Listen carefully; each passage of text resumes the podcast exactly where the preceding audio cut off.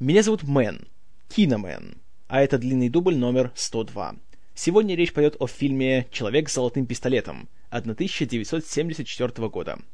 В основе фильма лежит одноименный роман Иена Флеминга, который был выпущен уже посмертно в 1965 году.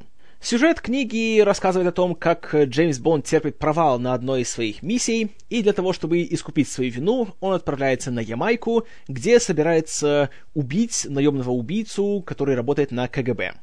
Книга, разумеется, мгновенно стала бестселлером, и, естественно, Альберт Брокколи и Гарри Зальцман, продюсеры Бондианы, выкупили на нее права, и даже помышляли после фильма «Ты живешь только дважды» сделать экранизацию «Человека с золотым пистолетом».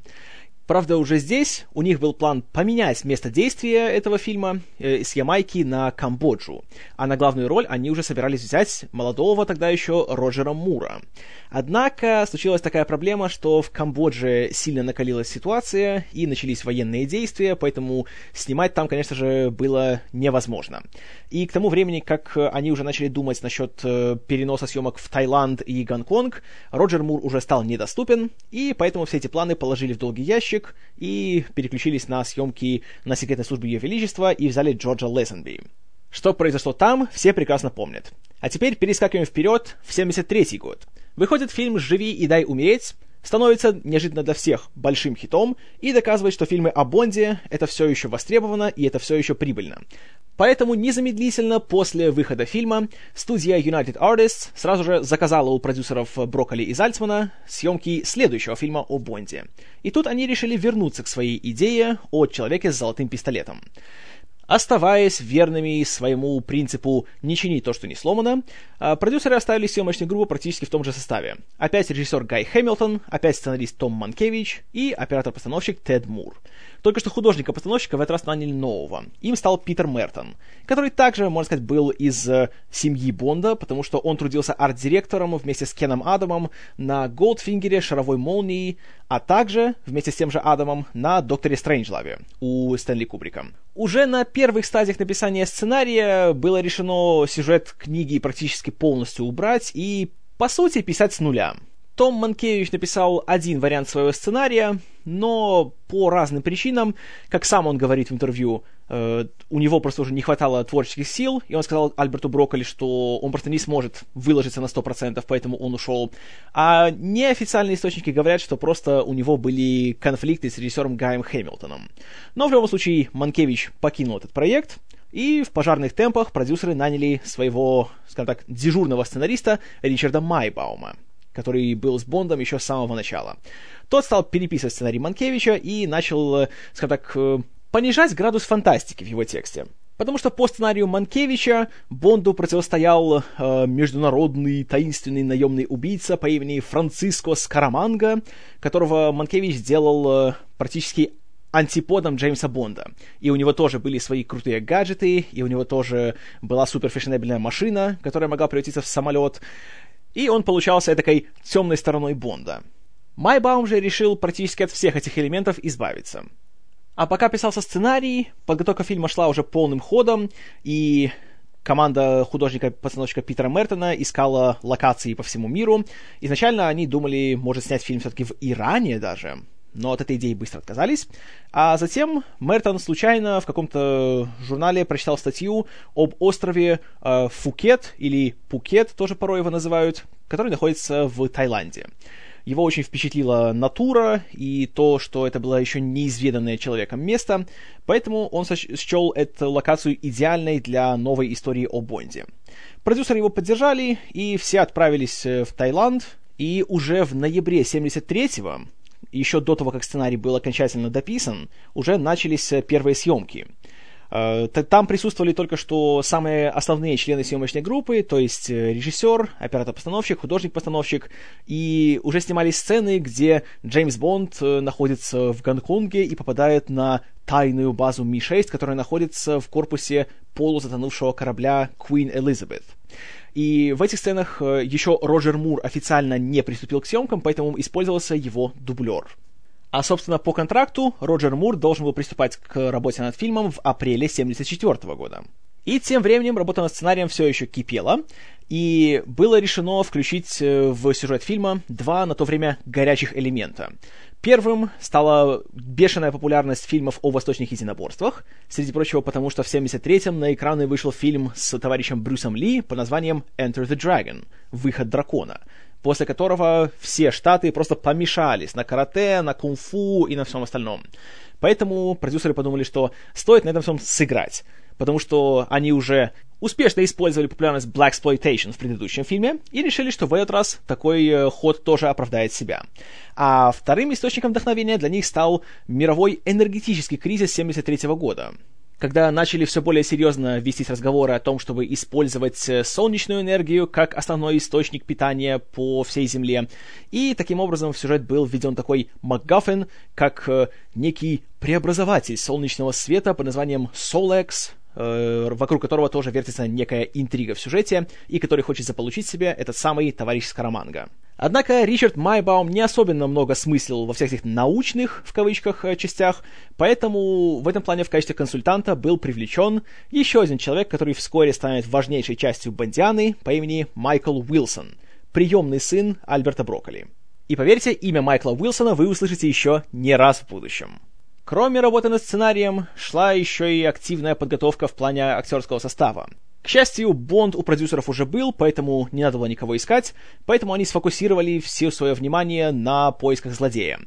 В роли Скараманги еще Том Манкевич э, видел актера Джека Пэланса, но тот э, отказался от этого предложения, поэтому обратились уже к британцу, к человеку, который был известен всем любителям хорошего кино, Кристоферу Ли — который на тот момент славился своими ролями в хоррорах от студии Hammer, в частности, в серии фильмов о Дракуле, где его партнером был Питер Кушинг в роли э, доктора Ван Хельсинга, а также в 73-м он сыграл в культовом британском хорроре под названием «Плетеный человек», который, как помните, в 2005-м получил очень смешной ремейк с Николасом Кейджем.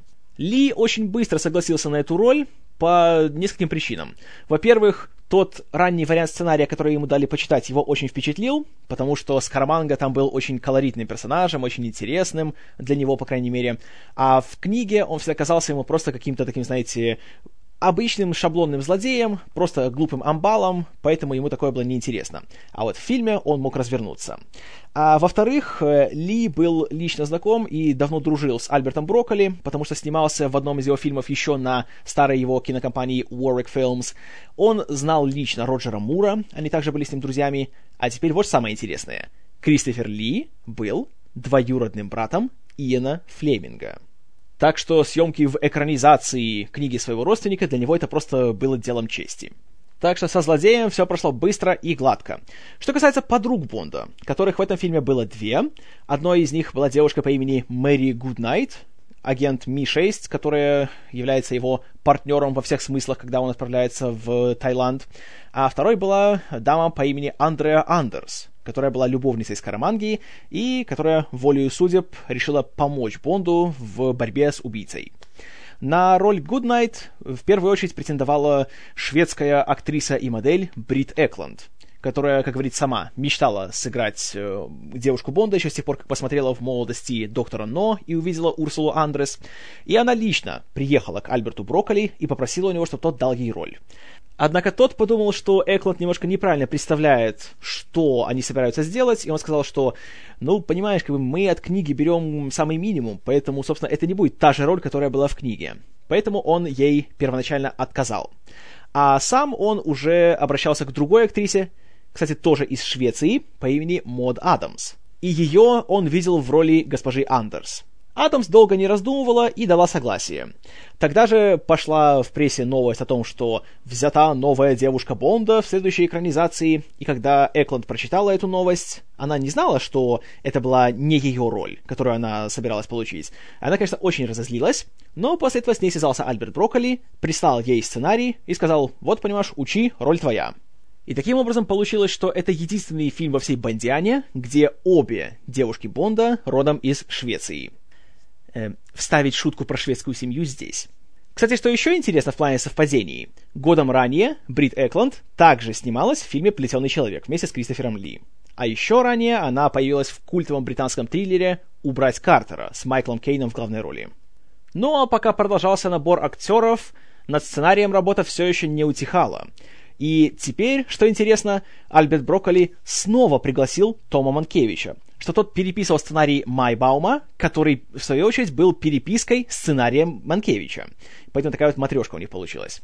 Правда, в этот раз Манкевич э, делал скорее косметическую работу над сценарием и добавлял кучу фирменных бондовских каламбуров. Ну а пока он наводил последние штрихи на сценарий, был взят э, последний и, наверное, самый колоритный участник актерского состава, французский художник, ставший актером Эрве Виллише, один из самых э, известных э, актеров-карликов, который после этого фильма вскоре пошел на американское телевидение, где сыграл культовую в некоторых кругах роль дворецкого героя Рикардо Монтальбана в сериале «Остров фантазий» Fantasy Island.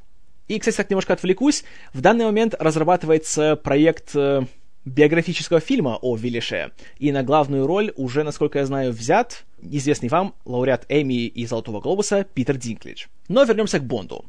В апреле 74-го сценарий был дописан, актерский состав был уже набран, съемочная группа была подобрана, все отправились на съемки в Таиланд. И начали с именно этого самого острова Фукет, или Пукет, как кому больше нравится. И сразу же там съемочной группе было очень даже не сладко, потому что это была, по сути, маленькая деревенька, еще не, куда не ступала нога западного цивилизованного человека, и остров не был приспособлен к приему туристов. Даже гостиницы как таковой там не было, и здание, в котором э, проживала съемочная группа и актеры, это был бывший бордель который, кстати, для того, чтобы там более-менее можно было нормально пожить, потому что пребывание планировалось не короткое, э, команда Питера Мертона и его арт-директора Питера Ламонта даже устроили ремонт в этом здании. И поменяли пол, и переклеили обои, и таким образом немножко его облагородили. Еще одной трудностью было то, что телефона на острове не было, в принципе. Поэтому на несколько недель съемочная группа была полностью отрезана от всего остального мира. Тем не менее, работа шла быстро, все укладывалось в графики, и вскоре они уже переместились в город Бангкок. И там все вдохну- вздохнули с облегчением, потому что это была абсолютно иная ситуация. Там все чувствовали себя как в раю. Особенно РВ Виллише который, как рассказывают очевидцы, был э, редким бабником и ухлёстывал за практически всеми женщинами на съемках, и каждую ночь уходил в отрыв в Бангкоке, и, говорят, по утрам к нему нельзя было подходить, потому что он был со страшного бадуна, и было буквально страшно на него смотреть. Боялись, что просто набросится и растерзает. Так что, сами понимаете. Э, Еще был такой забавный случай в Бангкоке. Еще до начала съемок фильма, когда Гарри Зальцман туда приехал смотреть натуру, он увидел, что там очень популярно использовать слонов при выполнении всяких работ, в частности, при перетаскивании бревен, и он решил, что «О, надо включить в сюжет сцену, где Бонд будет спасаться от э, толпы бегущих слонов».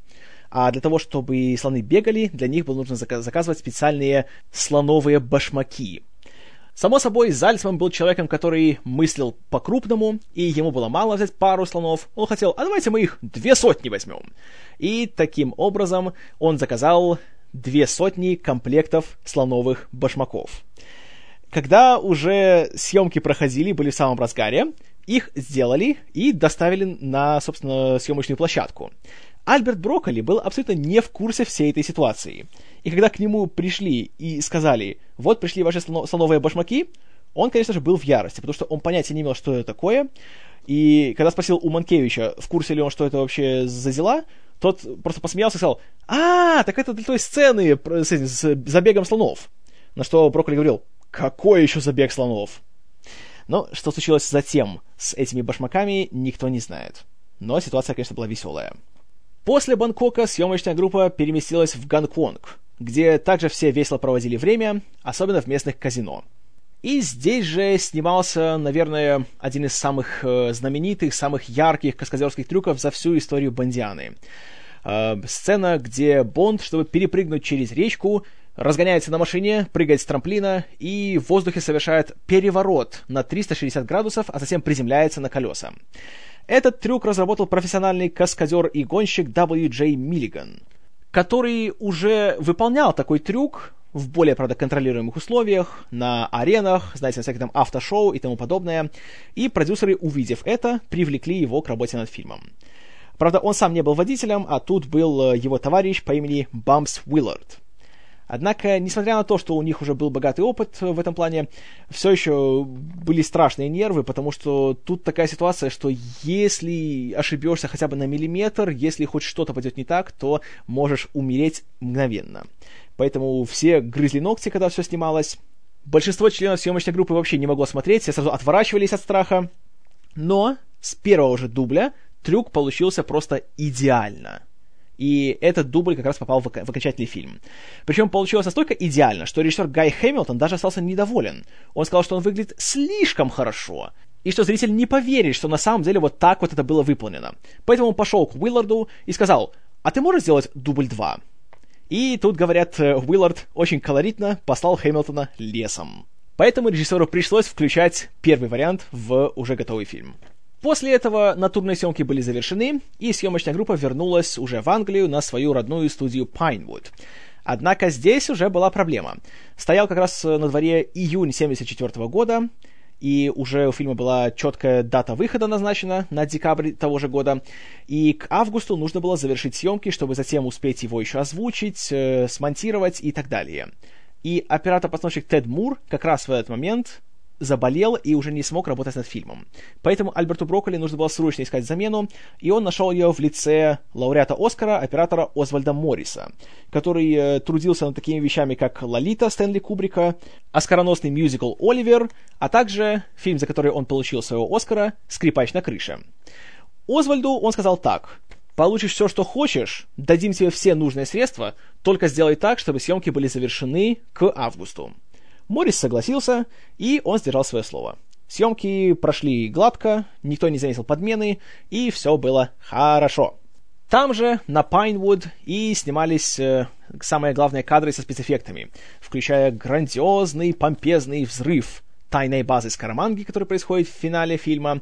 И проблема была такая, что декорации были слишком большими, чтобы их взорвать. И это было слишком опасно так делать.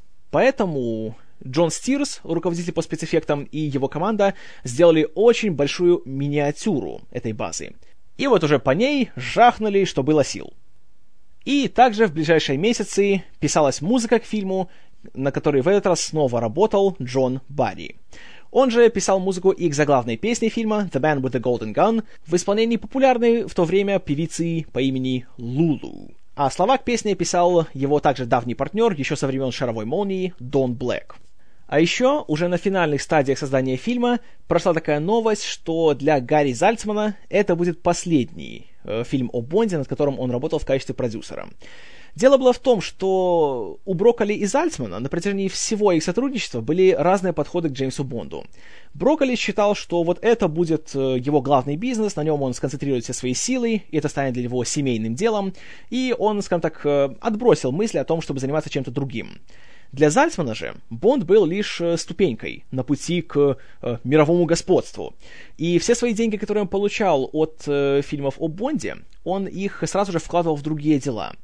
И проблема была в том, что Зальцман был хорошим шоуменом, но он был плохим бизнесменом. Поэтому все свои инвестиции, к сожалению, он э, спускал в унитаз, и он брал гигантские кредиты, чтобы продолжать свои бизнес-авантюры.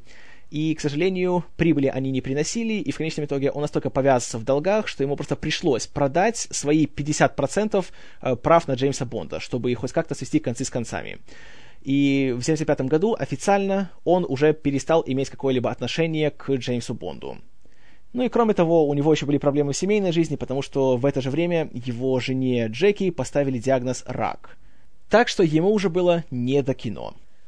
«Человек с золотым пистолетом», финальный фильм, на котором работали и Брокколи, и Зальцман, вышел в прокат в декабре 1974 года, собрал, скажем так, отзывы не намного лучше, чем предыдущий фильм, и хотя многие как раз хвалили Кристофера Ли в роли злодея, и до сих пор, несмотря на то, что среди фанатов э, фильм не в почете, его как раз все любят. Ну, потому что это Кристофер Ли.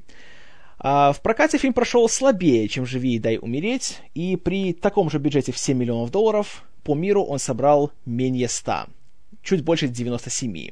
далеко не такой большой хит, на который рассчитывали его создатели. Но это и не удивительно, потому что фильм получился плохой. Очень плохой. Настолько плохой, что он просто плохой.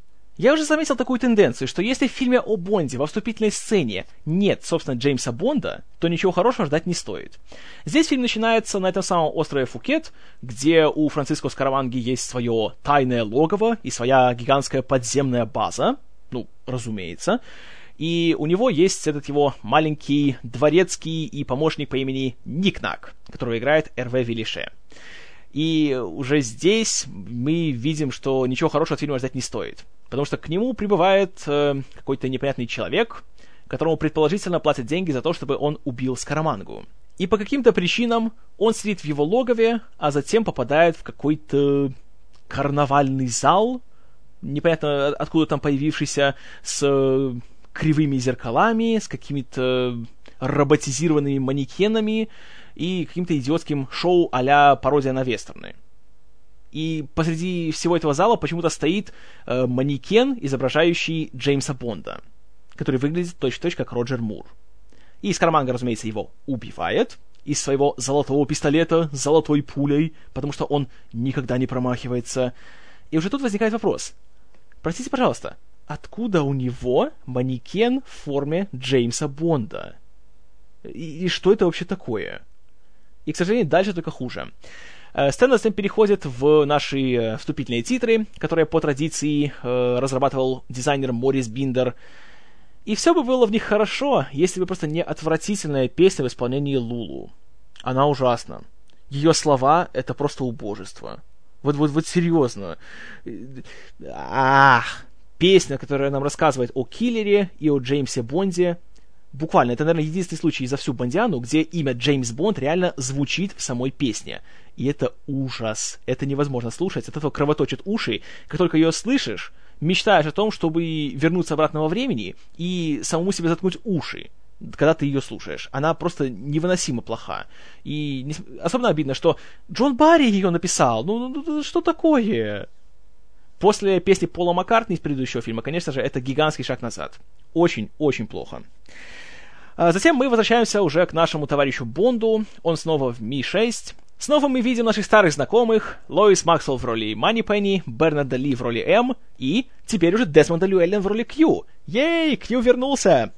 Однако гаджетов у Бонда в этот раз не будет. Печаль! Тут мы узнаем, что Бонд занимался поисками ученого, который разрабатывал технологию по преобразованию солнечного света в электроэнергию, и он придумал это самое устройство Solex, которое ищет весь свет. Но тут говорят, что вот, понимаете ли, все, Бонд, мы тебя отстраняем, потому что пришла золотая пуля с цифрой 007. Вот, понимаешь ли, Скараманга взял тебя на прицел. Так что все, бросай свои дела. И Бонд отправляется искать, собственно, источник этой золотой пули, но для начала надо найти, собственно, золотую пулю, которая, оказывается, была переплавлена в пирсинг у какой-то танцовщицы. Что делает Бонд? Конечно же, он ее совращает, и он э, каким-то образом умудряется достать ртом этот пирсинг у нее из живота. Окей. Это совсем не противно. А затем он несется в аптеку, чтобы купить себе слабительное, чтобы добыть эту пулю из себя. И я думаю, что к этому времени вы уже получили примерное представление, что происходит в этом фильме. В поисках э, создателя этих самых золотых пуль, а следовательно в поисках из Караманги, Бонд отправляется и в Гонконг, и в Таиланд, и в Азии он встречает свою спутницу, агента Гуднайт, которая оказывается каким-то образом еще более некомпетентной, чем э, его помощница Рози Карвер из ЦРУ из предыдущего фильма. Вот это реально тупая блондинка. Буквально. Симпатичная, конечно, да, не спорю. Но, о боги, какая она ужасная. И самое дурацкое, она еще и настолько непрофессиональна, что когда Бонд встречает эту самую девушку Андреа Андерс, которая играет Мод Адамс, то она начинает ревновать. И все, начинает дуться на Бонда, и, понимаете ли, а, все, крах идеалов. Бонд тем временем совращает Андерс и убеждает ее переметнуться на его сторону. И в процессе происходит абсолютно безвкусная, просто страшнейшим образом шовинистичная сцена, где Бонд с Гуднайт идет в свой номер в отеле, собирается там ее уже эм, то, что он с ней собирается, как вдруг дверь стучит Андреа, которая приходит к нему и решает, понимаете ли, ему помочь. Что делает Бонд? Он запихивает Гуднайт в шкаф, буквально, в то время как Андерс раздевается, ложится к нему в кровать, и он с ней э, то, что он с ней. И все это время Гуднайт вынуждена сидеть в шкафу и все это терпеть. Простите, это не тот Бонд, которого я знаю и люблю. Это мерзкий бабник и шовинист. Ну и я уж молчу о том, что Роджеру Муру здесь 47 э, лет, и он спит с женщинами, которые ему почти что в дочери годятся. М-да. Вскоре Андерс оказывается убита, когда Скараманга понимает, что она его предала, но при этом она успевает передать Бонду важную информацию, и он узнает, что Скараманга э, сообща работает с местным криминальным авторитетом под названием Хайфат. И Бонд решает притвориться, что он Скараманга, и таким образом проникнуть в организацию Фата. И как он это делает? Мы узнаем, что у Скараманги есть э, особая отличительная черта. У него есть три соска. Поэтому что делает Бонд? Заказывает у Кью, чтобы тот сделал ему фальшивый третий сосок. Джеймс Бонд с тремя сосками. Простите? Есть мало вещей более жутких, чем вид Кристофера Ли и Роджера Мура с тремя сосками в одном и том же фильме. А, нет, простите, нет, товарищи. У всех есть пределы. Вот это мой. И, кстати, в этой же сцене, когда Бонд, э, притворяясь с Карамангой, разговаривает с Фатом, звучит просто поразительная в своем идиотизме фраза. «Мало кто на свете не знает, кто такой Джеймс Бонд. Он из британской тайной разведки». Знаете, какой-то, знаете, хреноватый из него разведчик, и тем более тайный агент, если все в мире о нем знают. И тем более, если знаете его настолько, что Скараманга успевает сделать себе манекен в виде Бонда, причем с учетом всех его физических деталей. Простите, но это уже слишком, даже по меркам бондовских фильмов. Но, разумеется, оказывается, что Фат из Караманга в курсе, кто он такой, поэтому Бонда вырубают и собираются убить. Каким образом? Тем, что сначала он целую ночь спит, почему нельзя пристрелить его, а затем он просыпается в доджо, где происходят э, какие-то показательные бои, что ли. Он сидит, его обслуживают какие-то местные, не гейши, но просто какие-то служанки, и он все это смотрит, Э, а когда его убивать собираются, и вообще, что за дела? И затем на один из этих боев привлекают самого Бонда. И каким-то образом он с одного удара вырубает какого-то то ли карате, то ли кунг-фу мастера. Ага, да, я поверил в это. А затем происходит нечто еще круче. У Бонда в Таиланде есть э, партнер по имени Хип. И у Хипа есть две, внимание, племянницы, которые все время носят э, костюм школьниц. Ну, то есть, знаете, белая рубашка, короткая юбка. И чисто случайно оказывается так, что они приезжают в это самое доджо, и они помогают Бонду разобраться с этими всеми мастерами боевых искусств. И, разумеется, чисто случайно, по совпадению, племянницы Хипа оказываются мастерами восточных единоборств. Эм... Ладно. И, разумеется, они вдвоем, эти племянницы, потому что Бонд стоит и только смотрит. Ну, разумеется, зачем ему стараться, если есть женщины, которые все за него сделают. А, они вырубают всех, абсолютно всех этих мастеров боевых искусств и убегают. И затем происходит поразительный момент. А, Хип ждет, пока племянница сядет в машину и угоняет. Бонд бежит за машиной, но при этом он не может на секунду остановиться, чтобы впустить Бонда к себе. Поэтому он его бросает там на съедение этим всем э, мастерам искусств. Да. Тогда Бонд бросается в близлежащую удобно расположенную моторную лодку, которая чисто случайно берет и заводится, и угоняет от них. И попутно он встречает... О боже, о нет, нет, он вернулся! Каким-то образом в Таиланде на отпуске шериф Джей W. Пеппер из фильма «Живи и дай умереть». Снова в исполнении Клифтона Джеймса. И он узнает Бонда. О нет, нет, не надо, перестаньте, сделайте все, что хотите, уберите этого мудака отсюда. И шериф Пейпер в этот раз еще ужаснее. Он еще больше орет. Он еще больше делает идиотскую мину. И... О, нет, нет, я не могу даже это описать.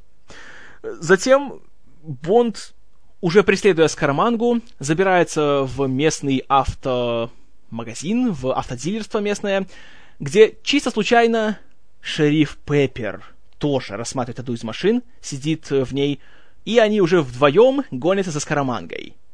О боги!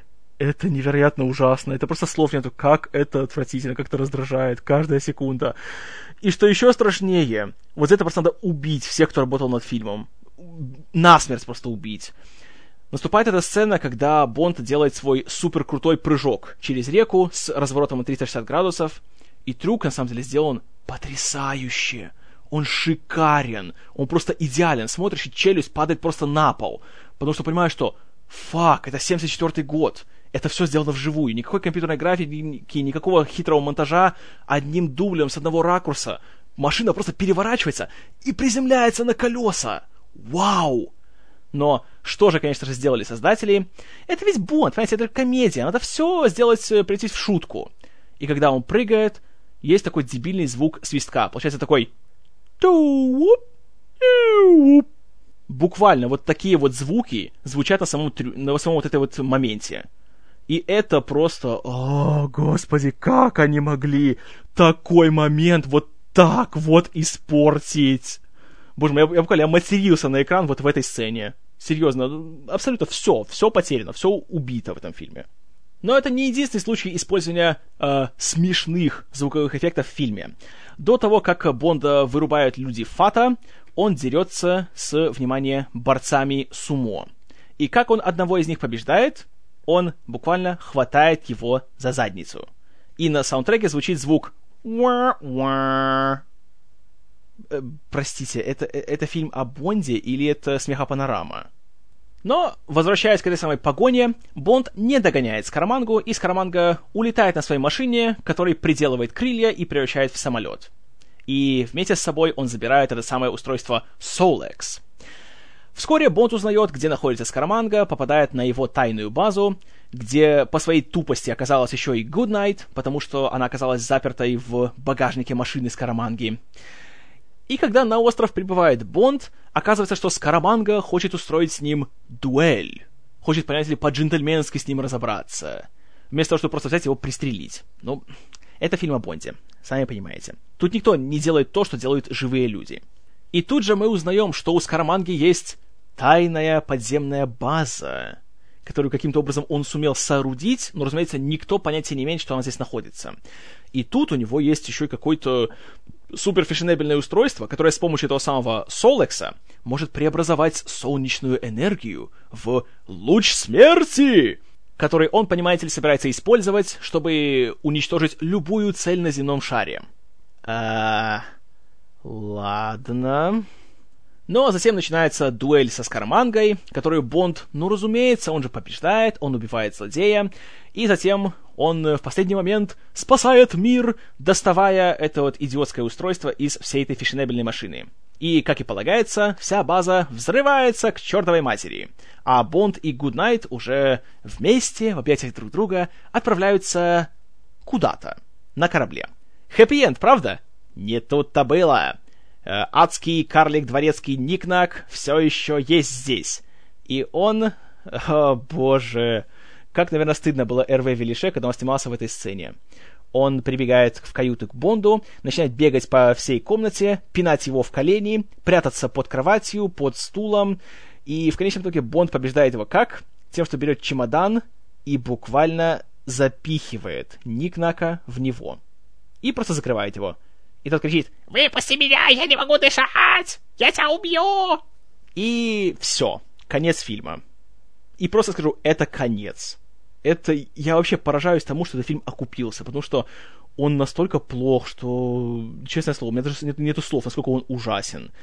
Выйди такой фильм в наше время, это был бы конец его создателям, его студии, и...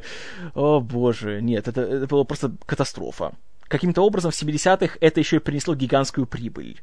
Но, ой, товарищи, нет, нет, нет, нет, нет, нет.